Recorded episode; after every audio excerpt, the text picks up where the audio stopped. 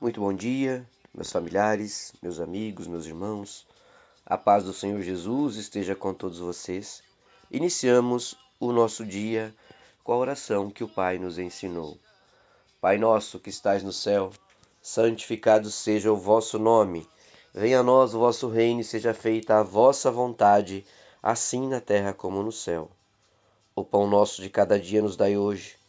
Perdoai as nossas ofensas assim como nós perdoamos a quem nos tem ofendido, e não nos deixeis cair em tentação, mas livrai-nos de todo mal.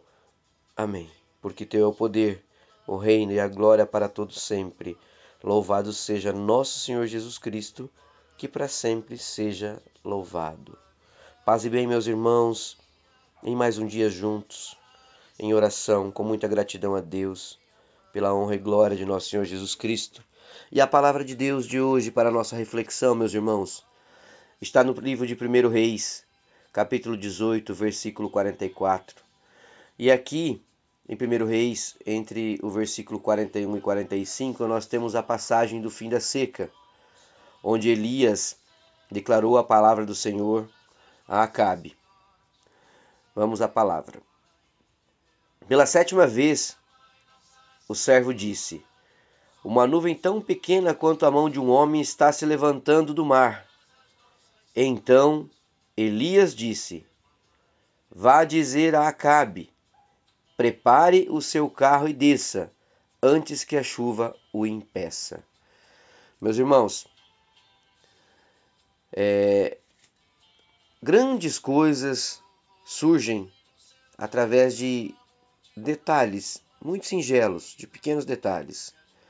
E aqui nesta passagem, quando Elias declarou a palavra do Senhor a Acabe, Israel passava naquele momento por mais de três anos de seca, de uma grande seca que assolava Israel. E o profeta Elias já tinha recebido a revelação de Deus que o milagre aconteceria, que a chuva viria. E Deus já tinha então revelado uh, através de Elias, em, humilhando os profetas de Baal. E a promessa de chuva trazia uma grande expectativa. Então, a, a, a palavra de Deus aqui, a Bíblia nos conta que quando o profeta declarou esta palavra, o céu estava totalmente limpo. E é, após a, conferir sete vezes o tempo, eis que surge uma pequena nuvem do tamanho é, mão, da mão de um homem, vinda do mar. E este sinal foi o suficiente então para que Elias pedisse ao rei Acabe que saísse do Monte Carmelo antes da tromba d'água. Vocês vejam bem, já, já tinha sido revelado a Elias e já era a sétima vez que ele pedia para que o servo fosse verificar se a chuva estava vindo. Então esse sinal foi o suficiente aí para que Elias pudesse é, é revelar ao rei Acabe a, a profecia a qual Deus já tinha lhe mostrado. Então são pequenos detalhes, meus irmãos. As grandes coisas surgem através desses pequenos detalhes, desses singelos detalhes. É, o profeta estava atento a todos esses detalhes.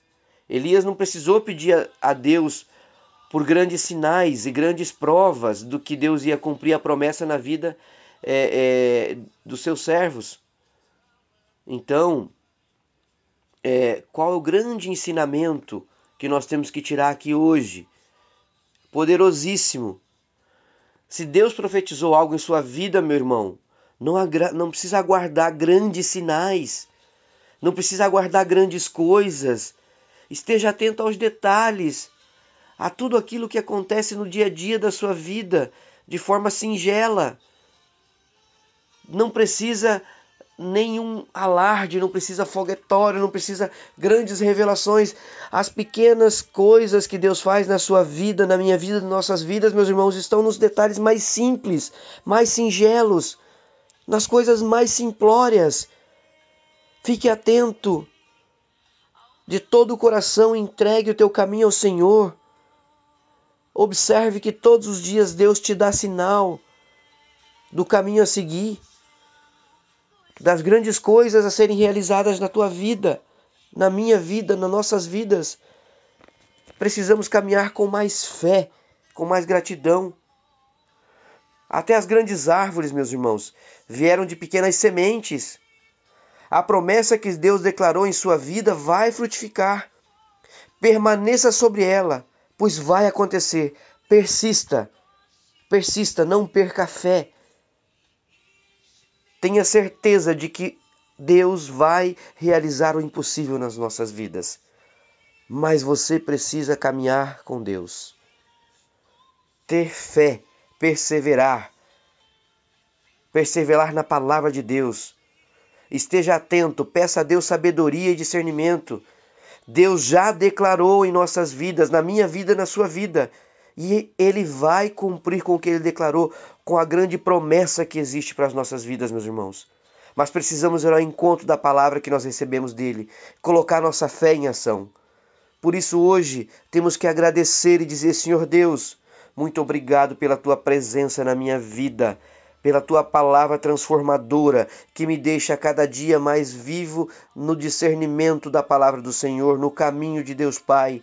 Quero pautar a minha vida em tuas promessas e quero viver o extraordinário em cada dia, Pai, em cada dia que o Senhor me der a oportunidade de caminhar contigo.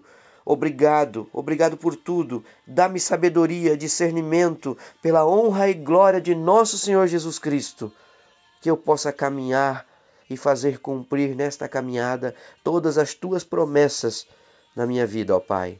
Assim te agradeço por mais um dia, te louvando, me prostrando diante de ti e dizendo: Senhor, faça-me seu servo, me coloque no caminho que o Senhor tem para mim, faça-se cumprir as tuas promessas em minha vida, em mais um dia, pela tua honra e glória, em nome de nosso Senhor Jesus Cristo.